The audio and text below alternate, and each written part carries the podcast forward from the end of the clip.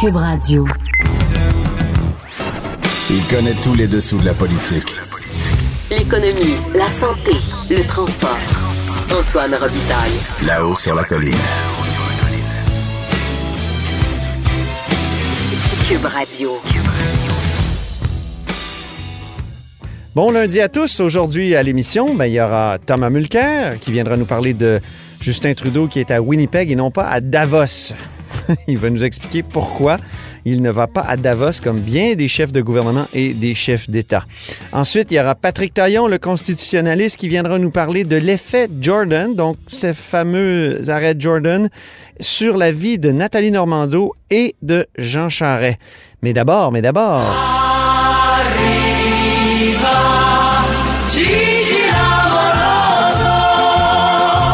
Ben bonjour Jean-François Gibault. Bonjour Antoine. Notre compteur et accessoirement directeur de la recherche à QMI. Mais euh, je pourrais intituler cette chronique Bombardon Bombardier. Oui. oui, hein? Parce qu'on a ben, appris que le programme de la série C, là, euh, maintenant ça s'appelle plus comme ça, là, Airbus 220, c'est, est à court d'argent. Et là, la question qu'on se pose, est-ce que l'État du Québec doit réinvestir là-dedans? Ben oui, exactement. Euh, Donc, euh, la semaine passée, Antoine, le jour de la marmotte, je dirais, le jour de la marmotte pour Bombardier, qui vient annoncer à ses investisseurs que euh, les rendements sont pas à la hauteur euh, de ce qui avait été promis. On le sait, des difficultés surtout avec la division ferroviaire, des problèmes de, de qualité, des problèmes de retard de livraison. Je pense que du côté de la, de la ville de, de New York, on a parlé carrément de citron que Bombardier Transport leur a livré. Là, les, les mots sont très durs. Il y a des recours qui ont été entrepris contre Bombardier. Bref, ça va mal. Et au même moment, les dirigeants de Bombardier nous disent, en plus du côté de notre partenariat avec Airbus pour le A220, donc l'ancienne C-Series, ben euh, on va devoir réinvestir encore euh, du capital parce que ça prend des investissements supplémentaires pour aller chercher une meilleure cadence de, de production, accélérer les euh, accélérer les ventes et les revenus. Alors Bombardier, on dit, dans ce cadre-là, nous, on a des problèmes financiers, on se questionne sur notre avenir dans le programme. C'est particulier parce qu'évidemment, Bombardier, c'est eux qui ont lancé le programme. C'est eux qui tenaient à aller jouer dans la cour des grands et surtout, c'est eux qui sont venus voir le gouvernement du Québec à l'époque pour avoir une mise de fonds publique. Et pourquoi une mise de fonds publique? Parce que on n'était pas capable à ce moment-là de se financer dans le secteur privé. Parce que les, les, les investisseurs privés qui surveillent leur argent de très proche, ils disaient, ben nous, on pourrait être intéressés, mais vous, on- on- vous allez devoir re- revoir la structure de gouvernance de, de Bombardier parce que Bombardier, c'est une entreprise qui est par euh, la famille Baudouin-Bombardier, donc les, la famille des, des fondateurs, entre autres. Et ces gens-là ont une infime portion de l'argent investi, mais détiennent une majorité des votes à l'Assemblée, donc essentiellement, ils décident tout. Alors, les investisseurs, ils disaient, ben nous, c'est pas vrai qu'on va vous donner notre argent, mais on décidera rien. Alors, c'est comme ça que plutôt que de renoncer, dans le fond, à cet avantage-là, ben la famille euh, s'est retournée vers le gouvernement du Québec à l'époque qui a payé. Évidemment, il a coulé beaucoup d'eau sous les ponts, on le sait. Il y a eu d'autres difficultés. Ça nous a amené à donner la moitié, euh, la moitié de la série à Airbus. Et là, aujourd'hui, on dit, ben, euh, ça va prendre des mises de fonds supplémentaires. Alors là, il y a trois partenaires. Il y a Airbus, il y a Bombardier et il y a le gouvernement du Québec. Ouais. Bon, le gouvernement du Québec, on nous, était... on, est, on a une petite part maintenant, là. C'est évalué oui, à euh, 16% On avait vu ça il y a quelques mois. Ah ben, à peu près, c'est un petit peu plus que 16% Et là, quand ils nous disent, bon, maintenant, si ça prend plus d'argent, on a deux choix. Ou bien on se fait diluer, c'est-à-dire que notre 16% deviendra 10, par exemple, ou encore, ben, on remet de l'argent. Et là, moi, je dis, ça va faire. Stop. Euh, Il y a aucune justification pour continuer. Premièrement, on va devoir payer parce que le 1,3 milliard qu'on a mis là-dedans, ça ne vaut plus 1,3 milliard et au gouvernement, on est en attente d'une évaluation de la véritable valeur. Et est-ce qu'on on parle de perte de, de- on, par- on parle de perte de 30-40 donc Ah, c'est terrible. Jusqu'à un demi-milliard. Et ça, faudrait passer ça au prochain budget. Bon, évidemment, faites-le tout de suite pendant qu'on a des surplus. Oui. Parce que, Antoine, il y a eu d'autres années. Non, mais c'est pas des blagues, là. Il y a quelques temps, quand on était dans, dans l'austérité au gouvernement, imaginez-vous si on apprend un bon matin qu'il faut euh, ajouter un, un demi-milliard de dépenses, de pertes au budget du Québec, alors qu'on cherchait les 50 000 puis les 100 000 pour soigner les gens euh, dans les hôpitaux, pour euh, s'occuper des enfants euh, dans les ça. Donc, euh, vaut mieux que ça soit maintenant, mais c'est pas une bonne nouvelle pour autant. Et puis, en plus de la perte, est-ce qu'on remet de l'argent par-dessus? Je dis non. Pourquoi je dis non, Antoine? Simplement parce que l'incapacité qu'avait Bombardier à se financer à l'époque, ben maintenant, là, euh, c'est Airbus qui est propriétaire de la C-Series, c'est Airbus qui est majoritaire et qui compte Ben, eux autres, ils n'ont pas de difficulté, là. Ça devrait. euh, ben, Airbus n'a aucune difficulté à se financer. Au contraire, ils sont dans une période plutôt intéressante avec les malheurs de leurs concurrents euh, Boeing. Ben oui. Alors, euh, Airbus n'a pas besoin de l'argent du gouvernement du Québec et surtout, même si le gouvernement du Québec ajoutait quelques centaines de millions pour rester à 16% à 16% on décide rien. On l'a vu quand euh, une nouvelle usine qui a été aménagée du côté des États-Unis. Donc, c'est toute une partie de la production qui devait avoir lieu à Montréal. On dit, ah, mais là, on, a des litiges commerciaux avec Donald Trump, avec les Américains. On va faire ça finalement au sud. Euh, on le sait, il y a eu de la dé- délocalisation au niveau de certains fournisseurs également. On pourra rien y changer. Bombardier, C-Series, on a perdu ça le jour où ça a été donné à Airbus. Et maintenant, remettre de l'argent là-dedans, euh, s'il y avait un impact sur les emplois à Montréal, je pense, je dirais, ben, c'est encore un pensez-y bien. Mais, Mais ça pourquoi on peut rien. dire qu'il n'y aura pas d'impact sur euh, les emplois à Montréal si on réinvestit pas? Ben, tout simplement parce que euh, qu'on soit à 16% ou à 10% de propriété dans cette coentreprise-là, on n'a pas le pouvoir décisionnel. Et c'est Airbus qui a le pouvoir décisionnel sans partage. Alors, eux vont continuer à prendre des décisions en fonction de leur portefeuille et c'est tout à fait normal. Et il faut pas s'attendre à autre chose. L'autre élément qu'il faut jamais oublier, c'est que euh, lorsqu'on a signé cette entente-là avec Airbus, qui est catastrophique, on leur a donné l'option de nous sacrer dehors en 2023, donc de racheter le gouvernement du Québec. Et soyez sûr d'une chose, ils vont se prévaloir de cette option-là au pire moment pour nous ou au meilleur moment pour eux. C'est-à-dire Mais on si le ça sait va pas, bien, 2023, ça peut être un bon moment pour nous. Ah ben, peut-être que ça peut être un bon moment, mais ils ont l'option, donc ils sont Ah, pas obligés de l'exercer. Ah ben oui, Ah, c'est une option. Oui, OK, je comprends. Bon, puis ils ont même la même option avec Bombardier qui arrive quelques années plus tard. Donc, remettre de l'argent là-dedans, ben, ils, vont nous racheter dans des conditions défavorables si jamais le programme s'améliore et ils vont nous garder avec d'autres pertes si jamais le programme s'améliore pas.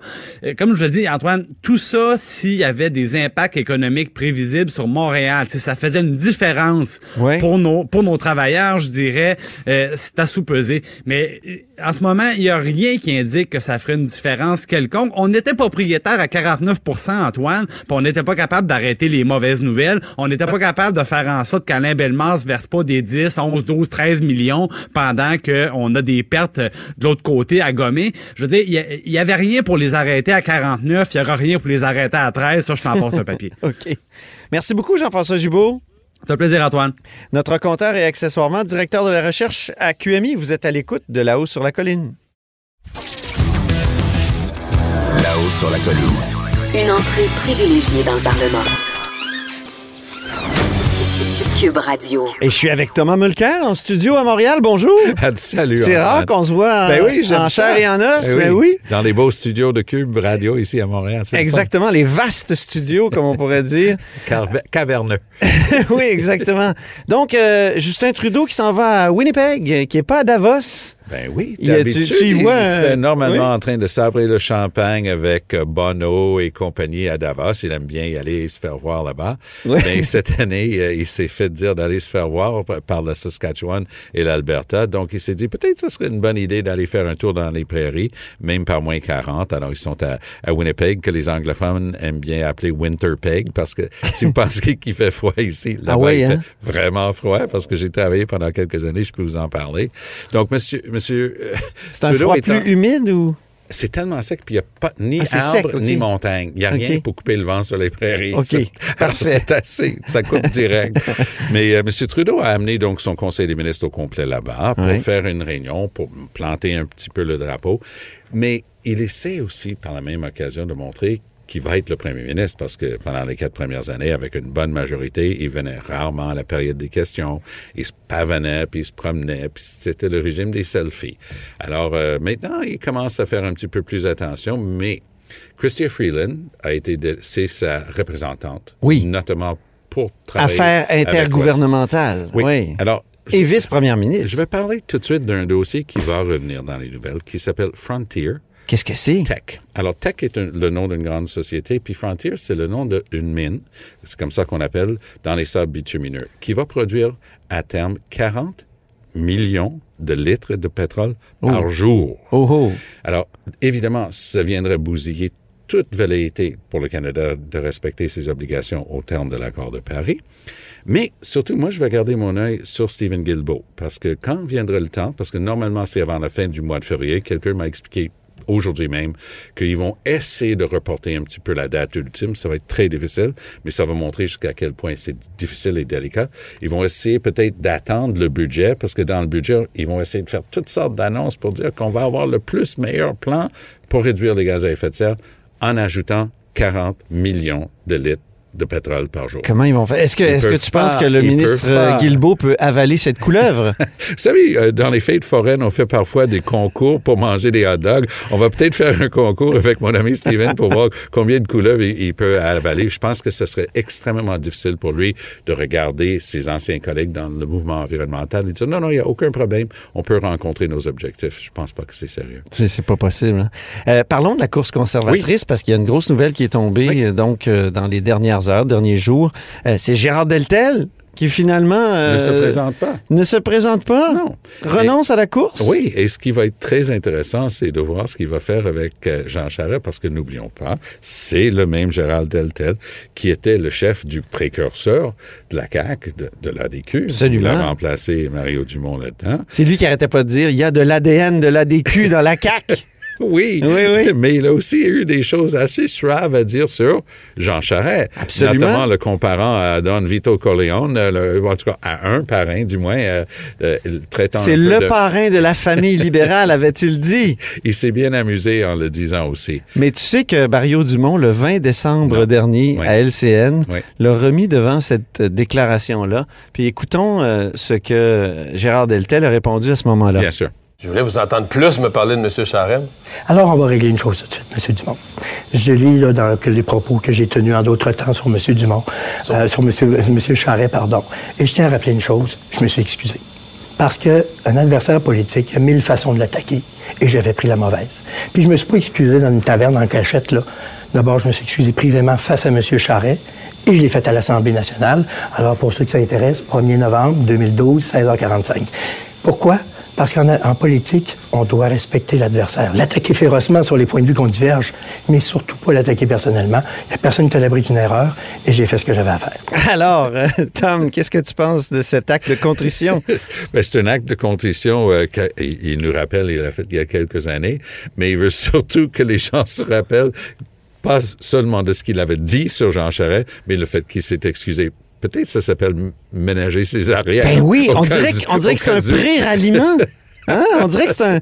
On se prépare pour un ralliement, là, J'ai en hâte de disant une voir. chose comme ça. Parce que ce qui est intéressant, c'est que quelqu'un comme Pierre Poilièvre représente un peu les vrais croyants, hein, les, les Ah adeptes euh, du Parti conservateur de Stephen Harper. Il représente même Stephen Harper, peut-on Ben oui, dire. la question euh, vient donc, est-ce qu'on veut quelqu'un qui est pur idéologiquement? On veut quelqu'un qui peut gagner des élections. Ça va être un peu le point de vente de M. Charest, dire, je sais gagner des élections. Oui. La réponse de beaucoup de gens va être de dire, mais on peut avoir les deux. Rona Ambrose, qui peut justement rallier les troupes de l'époque Harper et montrer qu'elle est, capable de gagner une élection.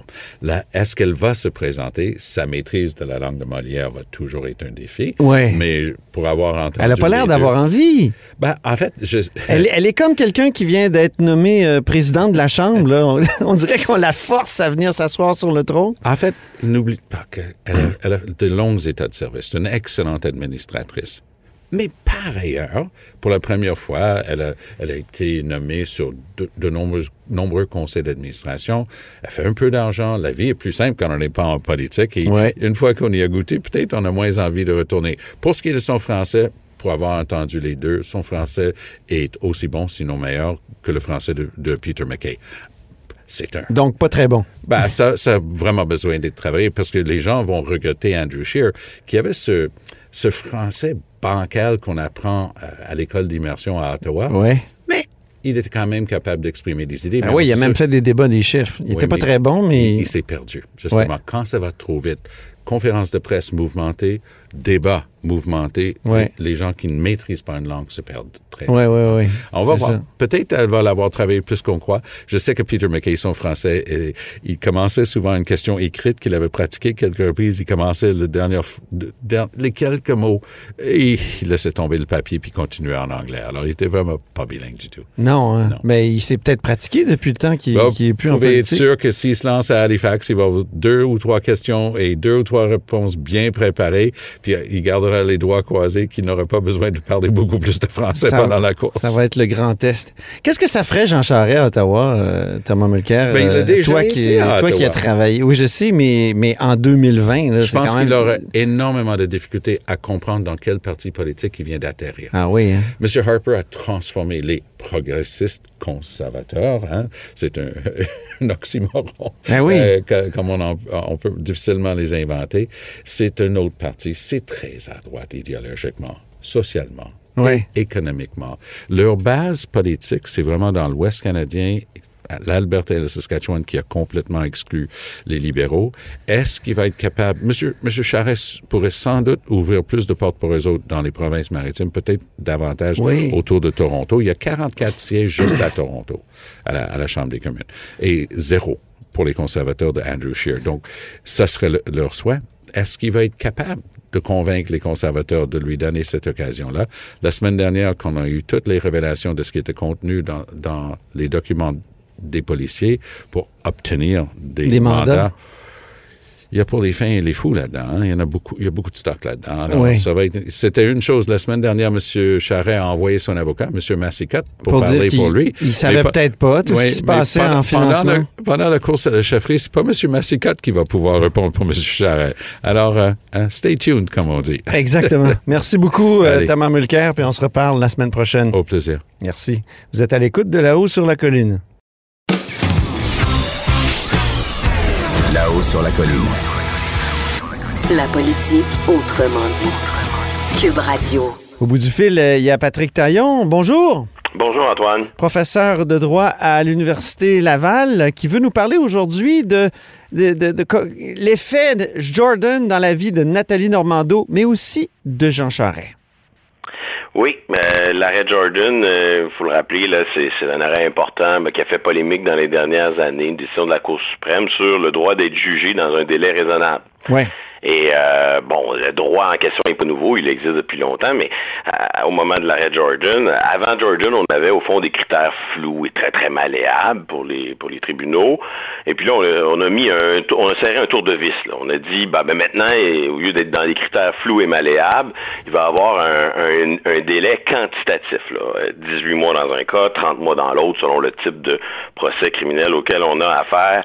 Donc, on a une logique d'un nombre de jours précis, mais ce n'est qu'une présomption qui peut être renversée lorsqu'encore une fois, euh, le système euh, judiciaire a toujours besoin d'une porte de sortie pour s'adapter à des situations difficiles. Fait que la, la présomption peut être renversée si les circonstances sont réunies. Puis ce qui, ce qui est le fun, euh, ben, ce qui est intéressant en tout cas pour observer, c'est de voir comment ce, ce bouleversement, là, ce changement, de dire avant c'était des critères très qualitatifs, là, on appréciait ça là, de façon assez floue, puis là maintenant il y a un délai chiffres. plus précis. Oui. Euh, oui, on, on passe un univers euh, d'être mieux, plus chiffré.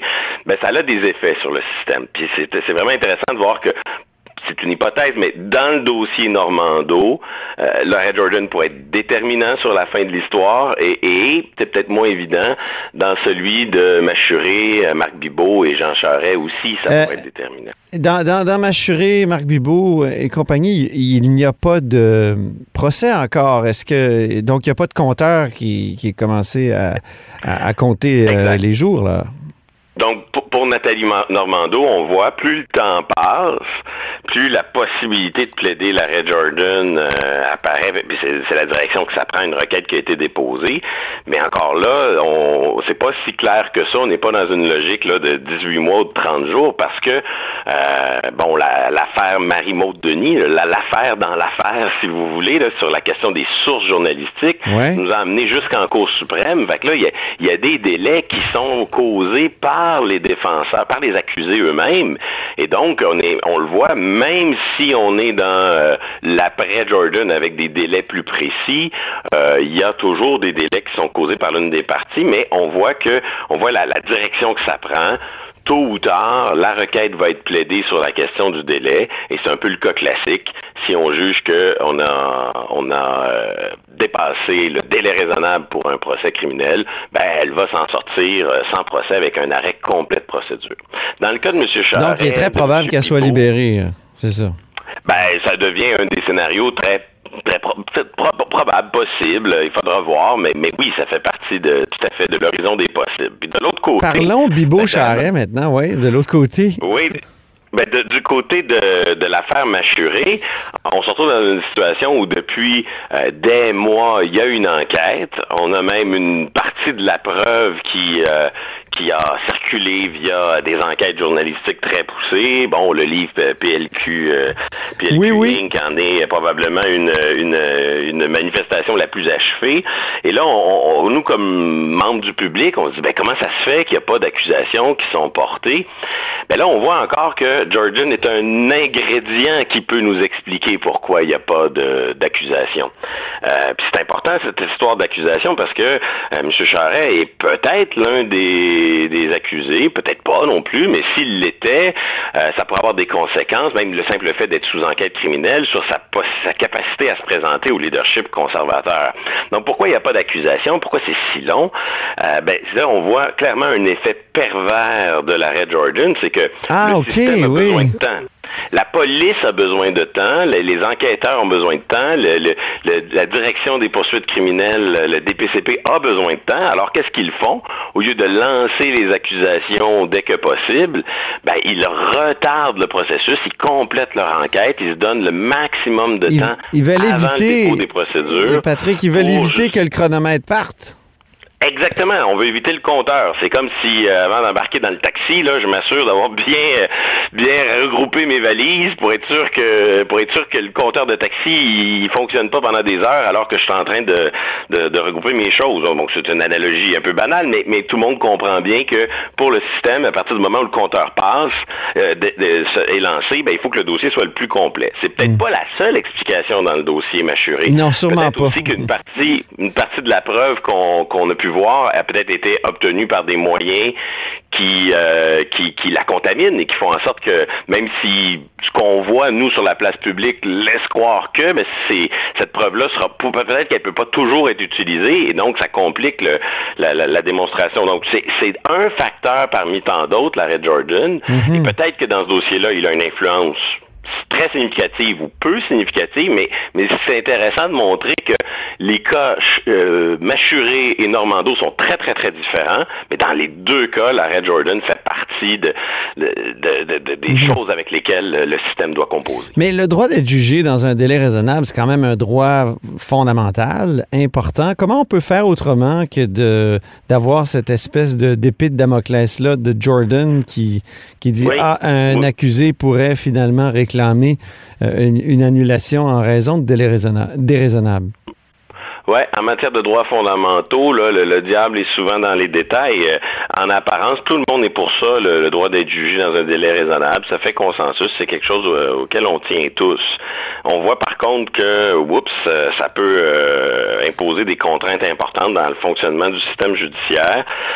Moi, j'ai tendance à croire que le principal irritant avec l'arrêt Jordan, c'est pas le délai lui-même, ce n'est qu'une présomption. Le problème, c'est la radicalité du remède. C'est-à-dire que si mon droit à être jugé dans un délai raisonnable n'est pas respecté, il y a un seul remède qui est préconisé par les tribunaux, c'est l'arrêt complet des procédures. Peut-être que dans certaines circonstances, ça pourrait être une réduction de peine. Dans d'autres, ça pourrait être parce qu'il n'y a pas de peine, ça pourrait être des dommages et intérêts. Ben oui. Il y a plusieurs, quand on compare avec d'autres droits dans le catalogue des droits et libertés, il y a généralement toute une panoplie de remèdes. Il y a, plein- il y a plusieurs solutions. Les tribunaux sont très imaginatifs. C'est fascinant de voir comment, dans la question des délais et de l'affaire Jordan, ben de, de, l'arrêt Jordan, on est toujours sur un unique remède qui, à mon avis, est un remède qui peut créer des irritants puis nuire à la confiance euh, du public à l'endroit de l'administration de la justice.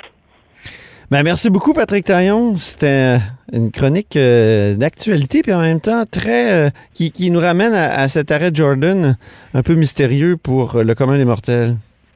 Dont on n'a pas fini de, de voir les effets euh, Exactement. graduels et progressifs. Merci infiniment. Au revoir.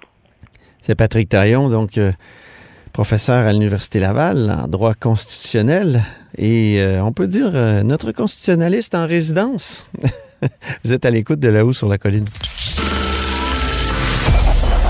Cette émission est maintenant disponible en podcast. Rendez-vous dans la section balado de l'application ou du site pour une écoute sur mesure en tout temps. Cube Radio, autrement dit. Et maintenant, autrement écouté.